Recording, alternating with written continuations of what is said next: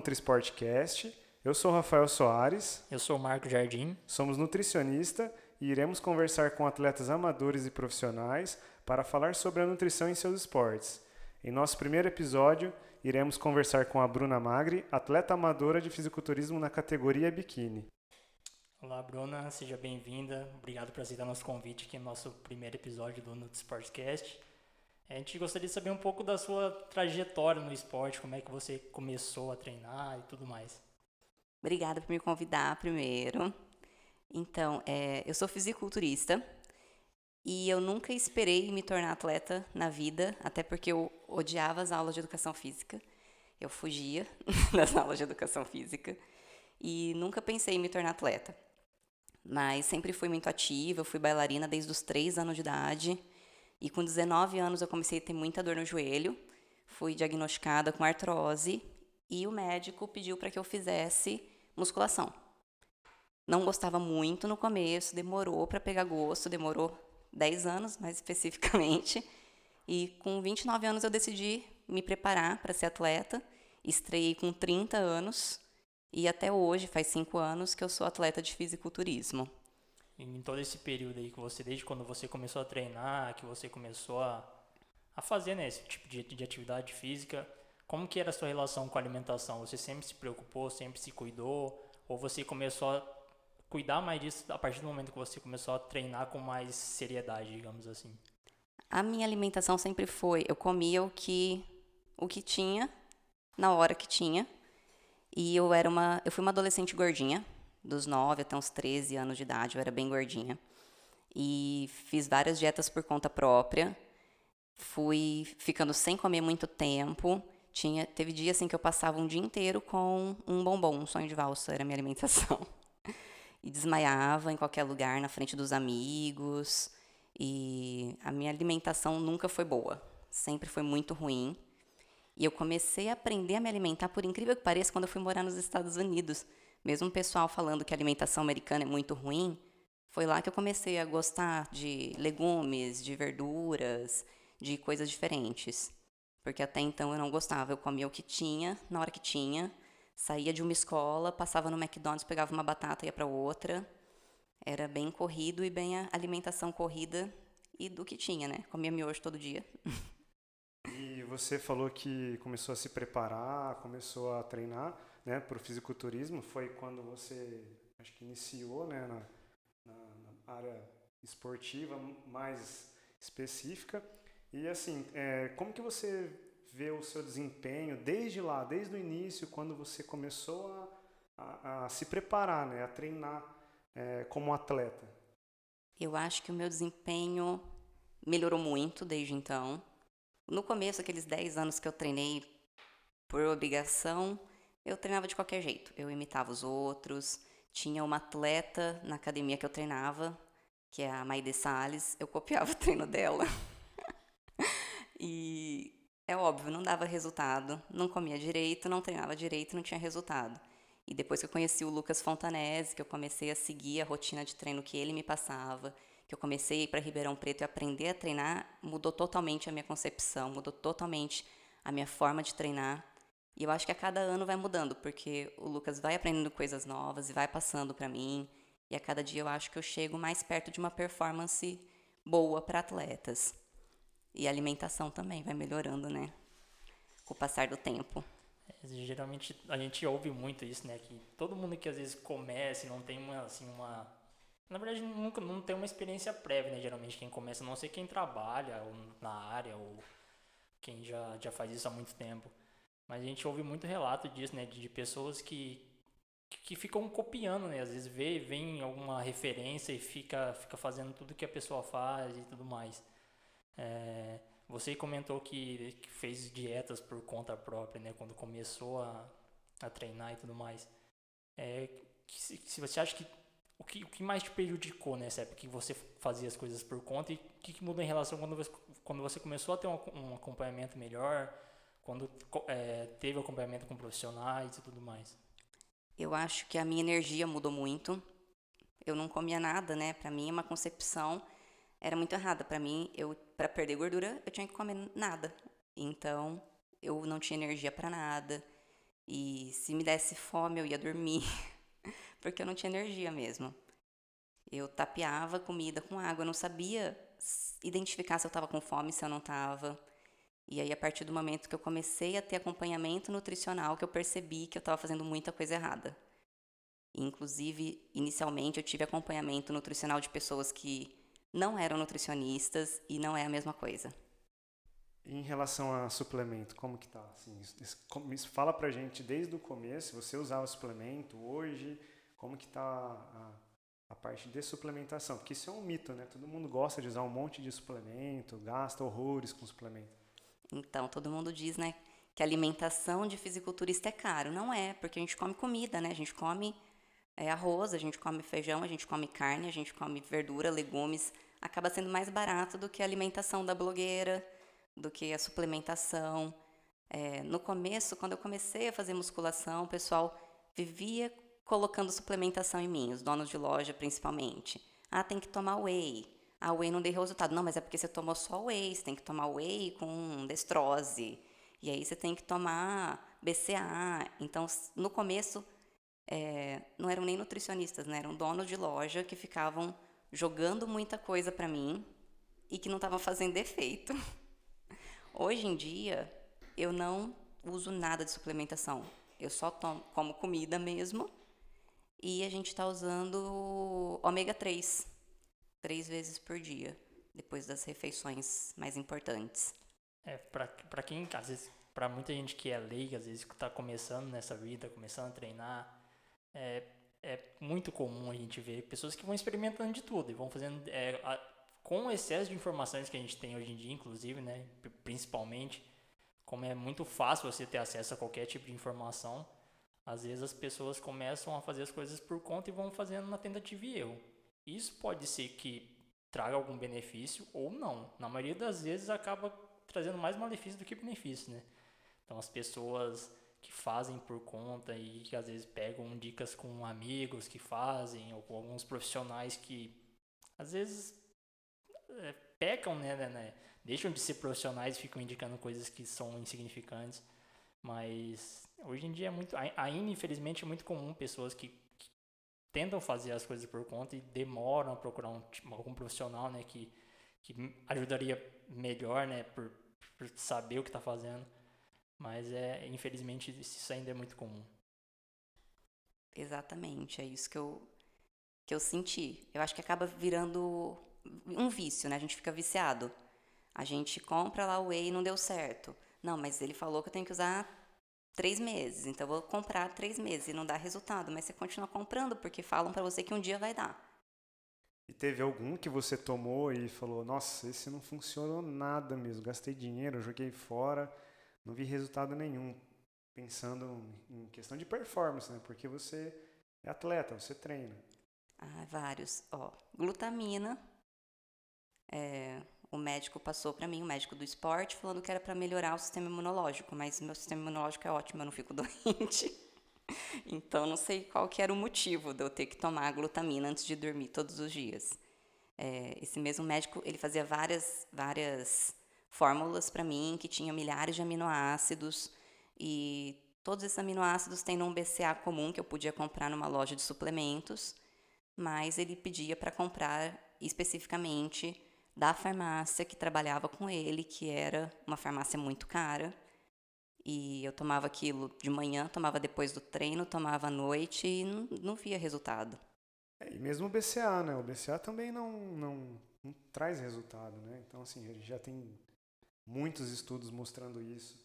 E é, é, é, é, bem comum as pessoas, principalmente os leigos, os iniciantes, de tomarem um monte de BCA e quer suplementar numa quantidade exorbitante que poderia estar tomando, por exemplo, um leite ou até tomar whey, que seria bem melhor do que do que tomar o BCA em si, né? Porque se a gente vê o custo-benefício do BCA com whey, né? Ou até mesmo BCA com leite, ou BCA com carne, BCA com frango, qual, que é nesse sentido, né? A gente vê é uma disparidade muito grande, né? Um, é um custo muito alto manter um BCA que não vai te trazer benefício nenhum.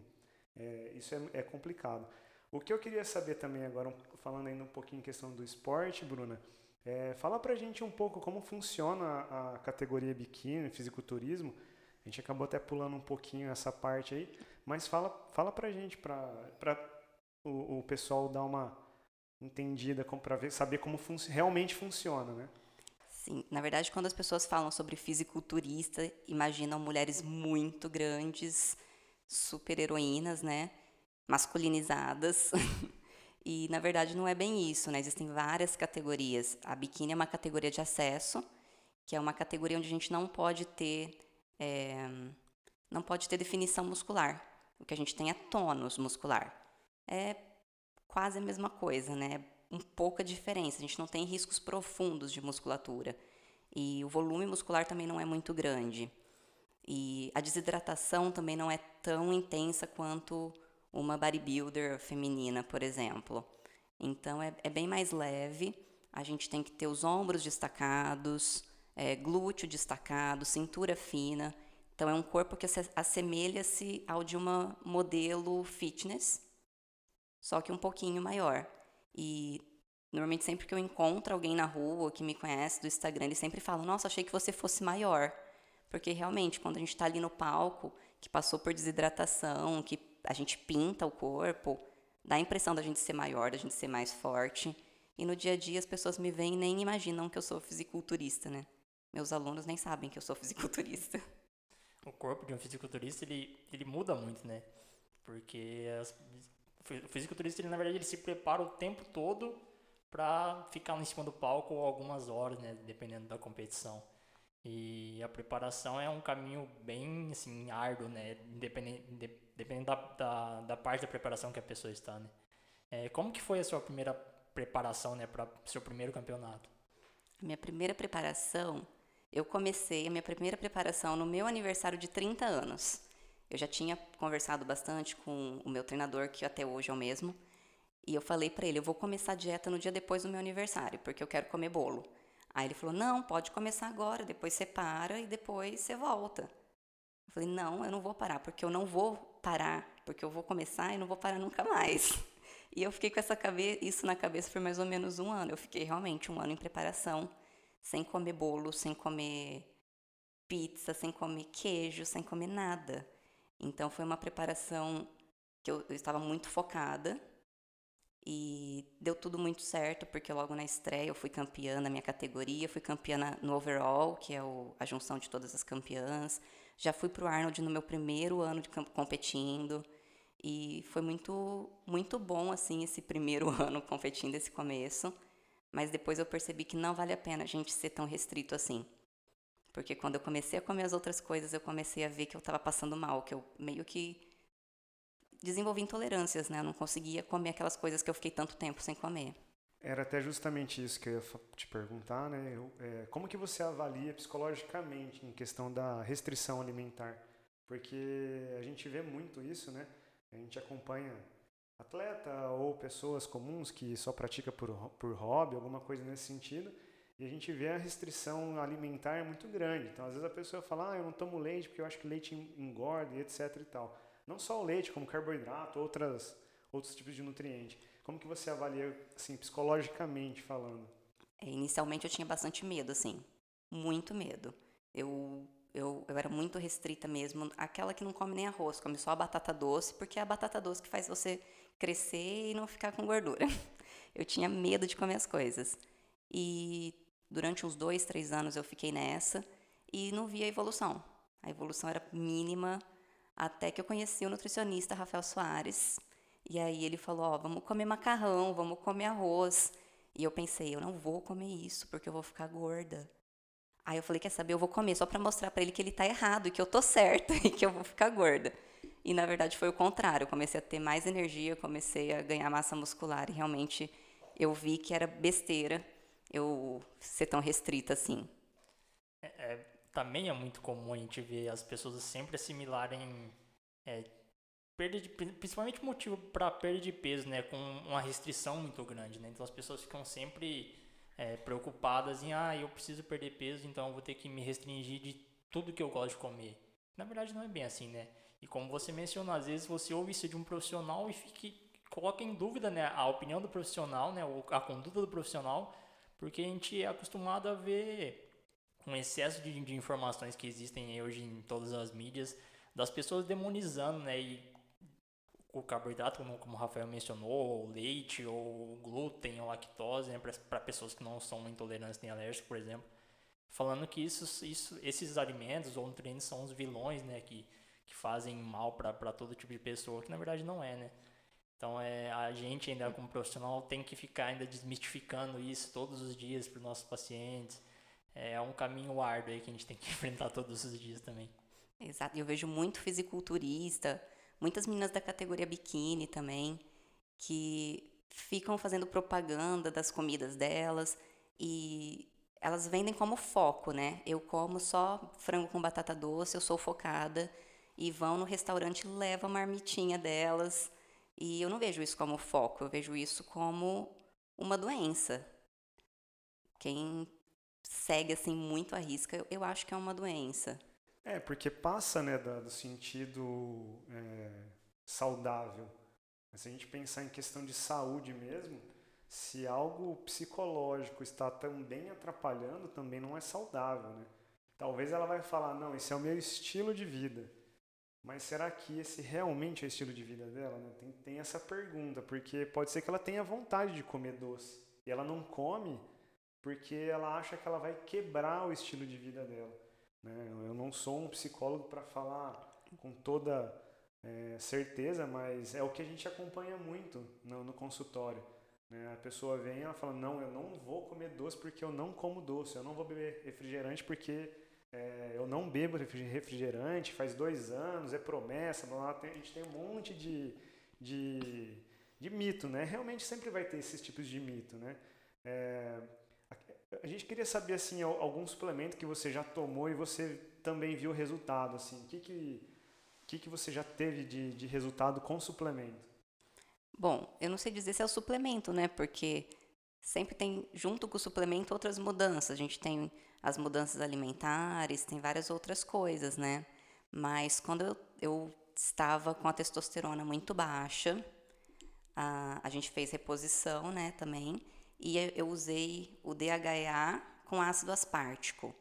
E isso teve bastante resultado. Minha testosterona realmente, o nível subiu e melhorou muito o meu condicionamento, porque na época eu estava muito cansada, com confusão mental, falta de memória, e eu vi que isso melhorou demais. Agora, eu não sei se é por causa da reposição que a gente fez ou se é por causa desses dois suplementos que a gente tomou.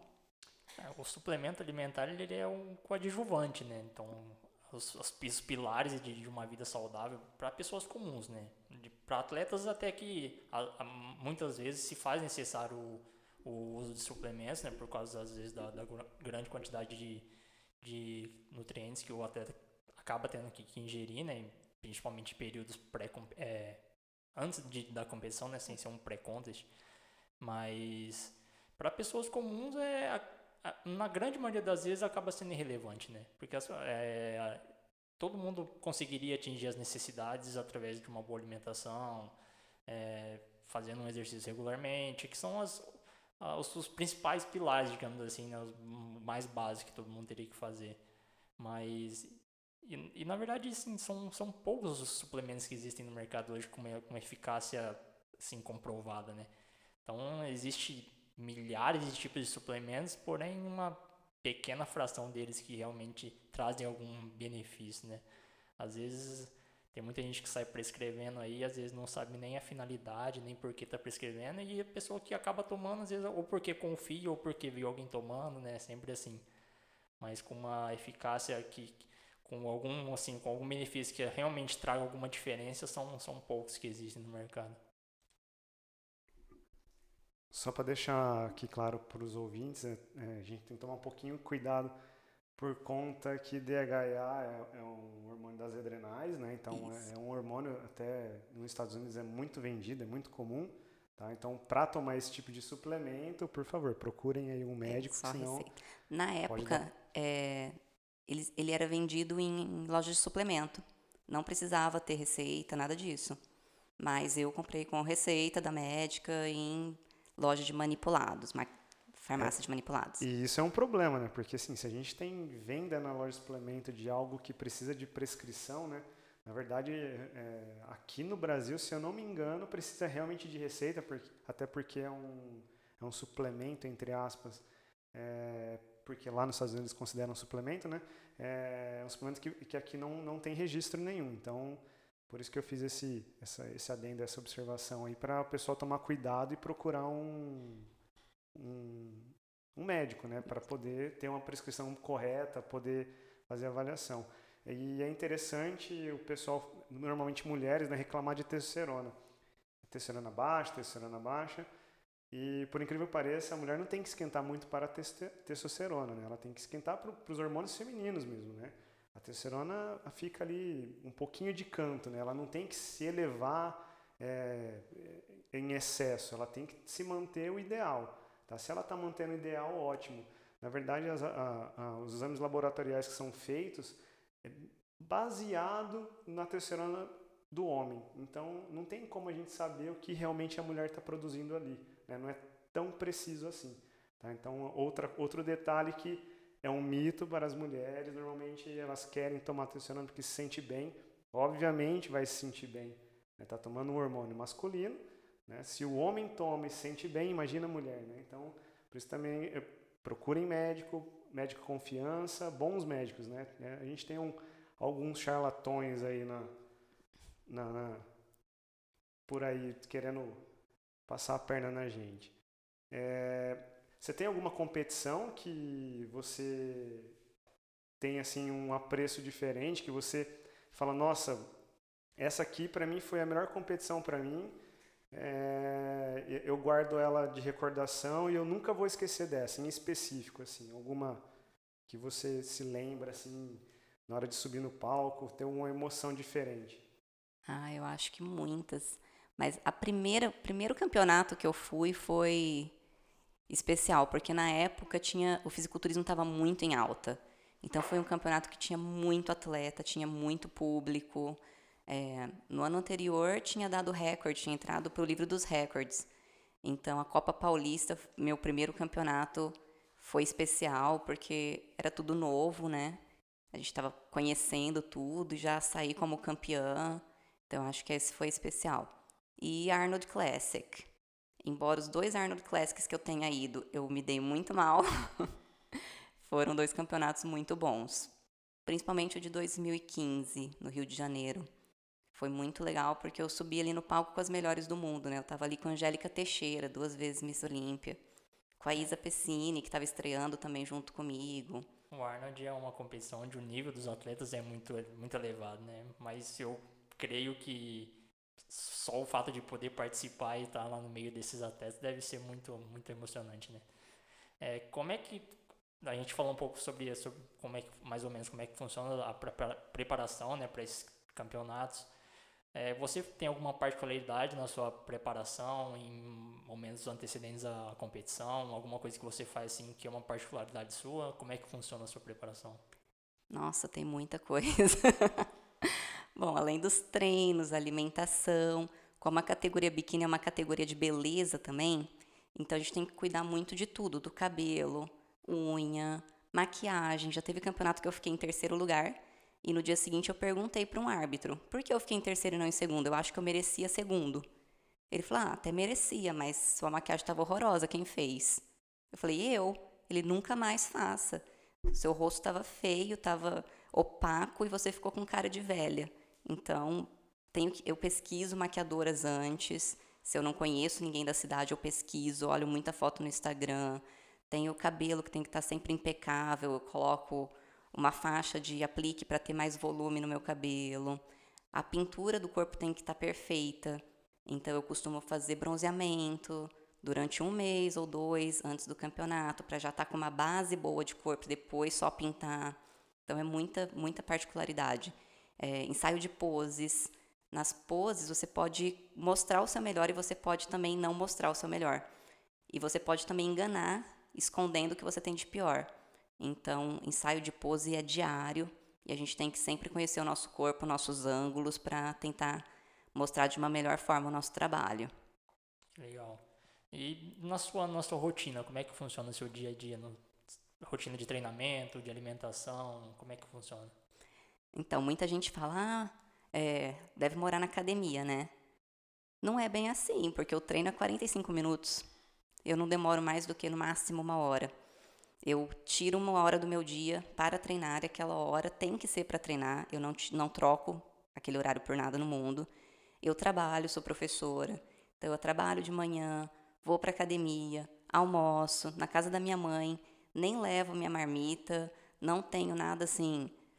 Falo para minha mãe fazer uma carne assim, não, eu como o que tem nas quantidades que estão dentro da minha rotina alimentar e não, não fico quebrando muito a cabeça com isso tudo, não.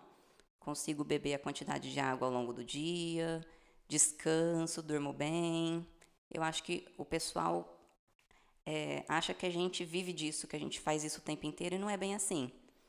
A minha alimentação eu acho que não é tão diferente da das outras pessoas. A diferença é que eu faço outras escolhas. Se, por exemplo, eu não tive tempo de fazer o almoço, eu vou num restaurante por quilo, mas ao invés de pegar coisas muito calóricas, eu vou pegar aquilo que está dentro da minha alimentação. Então, muita gente fala: ah, não dá para eu seguir uma dieta. Não tem como, eu não tenho tempo de seguir uma dieta. Mas espera aí, você não come do mesmo jeito? Cabe a você escolher se você vai comer uma coxinha, se vai comer uma maçã. Inclusive, a maçã é mais rápido do que a coxinha. Você vai ali, pega uma maçã e come. Era até essa pergunta que eu ia fazer. É, é você mesmo que prepara a sua alimentação? Como que, como que você faz? Dá uma dica pro pessoal também aí para como que você faz aí para preparar, como que você guarda, armazena e fala um pouquinho. Semanalmente, né, a gente vai no supermercado, eu e o Arnaldo, meu marido. Aí a gente compra tudo que que tá dentro da nossa dieta e no café da manhã, normalmente eu preparo o meu café da manhã, já coloco os lanches da manhã e da tarde na minha lancheira, e que são coisas rápidas, né? Uma fruta, é um iogurte, não tem nada que eu tenho que preparar, que eu tenho que cozinhar. É, eu evito comer, tipo, ovo cozido, essas coisas, porque ninguém merece, né? Você chegar ali na sala dos professores e abrir a marmita de ovo, de frango, aquele cheiro. Então, às vezes substituo por whey o ovo, o frango, que é um pouco mais agradável para os outros e para mim também, né? Que eu não vou comer isso às 8, 9 da manhã. E no almoço eu como o que tem na casa da minha mãe. E o jantar é o Arnaldo que prepara, que ele chega antes de mim, do trabalho. Então eu como também o que ele fez. Que na verdade a nossa dieta é muito parecida, né? Só muda as proporções, que a dele é tipo três vezes mais que a minha. Você falou de escolhas, é uma coisa que eu sempre tento passar para os pacientes, porque é muito, assim, a maioria das pessoas sempre fala, né, que a dificuldade de, de seguir um planejamento alimentar, né, de fazer uma dieta, é por falta de tempo, é porque às vezes chega cansado e porque não tem tempo de cozinhar. São sempre essas, eu não digo desculpas, né, porque eu não conheço a realidade de todo mundo, mas são sempre é, é sempre isso que as pessoas falam, né, uma das maiores dificuldades.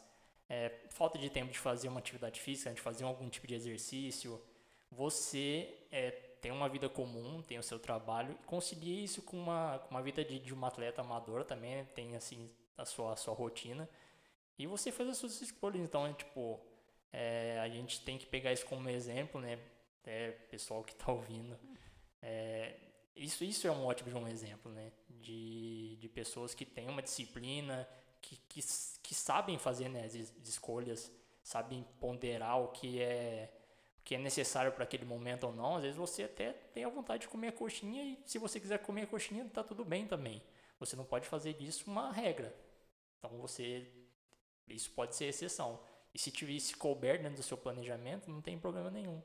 É, às vezes as pessoas têm dificuldade de entender né, que é, seguir um planejamento, fazer uma dieta não é motivo de sempre fazer, de, de estar em restrição, né, de, de abominar, abominar certos, certos tipos de alimento e tudo mais.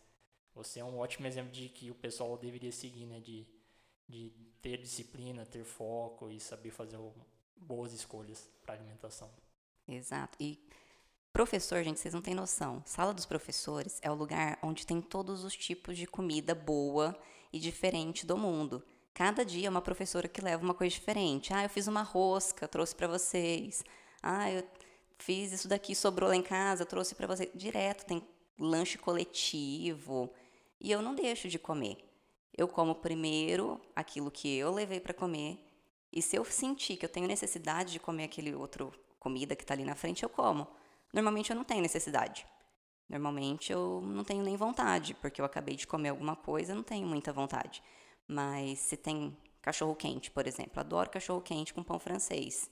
Eu acabo pegando e como meio cachorro quente, não preciso comer três cachorro quentes. E de final de semana, a gente pega ela direto no Instagram postando ela e o Arnaldo, né, o Arnold, né, postando lanche, comendo só porcaria, só. É só entrar no Instagram dela que vocês vão ver. Ó, porcaria não, porque ó, o último hambúrguer que nós fizemos, a gente fez com carne de filé mignon, a gente fez um tá hambúrguer. Já- E a gente que faz. Mas de final de semana, assim, a gente come o que tem vontade. O- a família do Arnaldo cozinha muito bem. E a minha família também. Então, sábado a gente almoça sempre na chácara da família dele. E no domingo a gente vai para minha mãe. E o que tem lá para comer a gente come. No caso da chácara, o que tem para comer é primeiro um churrasco, depois tem um baião de dois, depois tem uma feijoada, aí já tem a sobremesa. Depois da sobremesa, minha sogra já pergunta: o que vocês querem de merenda? Aí ela faz o que a gente quer. Eu falei brincando, né? Porcaria, só só pra, só pra brincar mesmo, mas é, isso está incluído, né? Não tem problema. Principalmente final de semana, é uma exceção, como o próprio Marcos falou. É, usar isso como uma estratégia até para aliviar né, daquele estresse da semana, é, trabalho. É estressante, né? Imagina passar a vida fazendo, trabalhando, ficando estressado pe- pelo trabalho, mais estressado ainda é, é, comendo, né? Que é, é, é prazeroso comer. Comer é muito bom. Quem que não gosta de comer? É uma brincadeira que eu fiz, mas eles sempre estão cozinhando o, o lanche deles lá. Normalmente é uns lanches diferentes. É, é- é grande o lanche. A É. gente não, não, não pode deixar de falar, porque é grande. Eu acho assim que alimentação, comida, é uma experiência social. E quando você renega isso, você acaba perdendo muitas experiências sociais. E no começo eu era assim, eu já fui de festa de fim de ano na família e levar minhas marmitas. E hoje em dia eu já tô mais leve, assim, inclusive dois anos atrás, quando a gente foi campeão paulista, né, no, que a gente ganhou o overall paulista, duas semanas antes do campeonato apareceu um congresso para eu ir representar o colégio lá em São Paulo, passar a semana inteira lá no congresso. Se fosse alguns anos atrás, eu falaria: não, eu não vou. Como que eu vou levar minhas marmitas no congresso? Mas eu fui tranquilamente, a gente almoçava no shopping todos os dias, eu ia o quê? Eu ia no quilo, pegava as comidas que estavam ali perto da, da minha rotina, levei umas barrinhas de proteína para não ter que comer os bolinhos que tem nos, nos, nos coffee breaks e consegui ser campeã paulista, né? Exatamente. É... A gente não tem que ficar se privando, né? O, o ato de comer envolve muito mais do que só ingerir nu- nutrientes, né? A gente come a comida, né? Então a comida tem a questão de socializar, de, de confraternizar com as pessoas, de se ter prazer em comer, tem a questão cultural, envolve muitas outras coisas do que simplesmente ingerir nutrientes, né? De bater metas, ah, bater os macros, né? Que o pessoal diz muito hoje em dia, né? Ah, preciso comer a minha quantidade de proteína diária, preciso comer os meus carboidratos. O ato de comer envolve muito mais do que isso, né? E você é uma atleta, né, que, que já competiu e ainda compete, falando isso, é, fica, de, fica de exemplo também para as pessoas que, que, que gostam do esporte, estão querendo começar, que não fiquem limitados a dois, três tipos de alimentos e comendo só isso, né? Só o frango com batata doce famoso. E que não, não existe essa necessidade, né? E, e para pessoas comuns existem uma infinidade de tipos de alimentos que as pessoas podem saber fazer as escolhas, saber fazer as substituições. E não, não, existe, não existe isso de ficar se restringindo o tempo todo. Acho que tudo que é em excesso faz mal. Pegando o gancho do Marquinhos falando sobre batata doce e o seu que você falou sobre estar na sala dos professores, em 2015 no, no Arnold Class, é, eu, eu, eu estava no avião e provavelmente tinha vários atletas lá, ou sei lá se realmente era atleta, abrindo uma marmita, cara, e rapaz, dentro do avião. Aí você para pra pensar o que, que aconteceu dentro do avião, né? É complicado. É é. transtorno feio, né? Porque assim, é, Ovo. É, é um, mau- é um puta do mau cheiro, fica, porque é marmita. E aí eu fiquei pensando assim, cara, desde quando essa marmita tá preparada? Porque. Na onde que ele preparou? Será que, né, a gente já estava voando de- do Rio para São Paulo, eu não sabia de onde que ele era. Hum, Não sei de, se ele era realmente de São Paulo ou não. Então, se ele é- era de São Paulo, só se ele tivesse alguém morando em algum lugar no Rio de Janeiro, ou se ele pegou um flat no Rio de Janeiro para poder preparar, né? Que eu acredito que talvez ele não tenha tenha alugado um flat, mas infelizmente tivemos que ficar lá com, com a marmita dele. Comemos com ele, né? Vamos dizer assim. Né, Acabamos comendo, comendo com ele. É, Bruninha, é, a gente vai encerrar agora, tá? Muito obrigado pela, pela presença aqui com a gente, por ter vindo, aceitado o convite, tá? É, eu acho que a gente não tem muito o que contar desse ano, né? Que esse ano aconteceu tudo isso. É, mas eu espero que uma próxima vez a gente possa gravar de novo e aí você trazer outros campeonatos pra gente aí, sendo campeã, tá? É, se você quiser deixar uma mensagem pessoal aí, fica à vontade, tá? Primeiro, agradecer por vocês terem me convidado para vir aqui.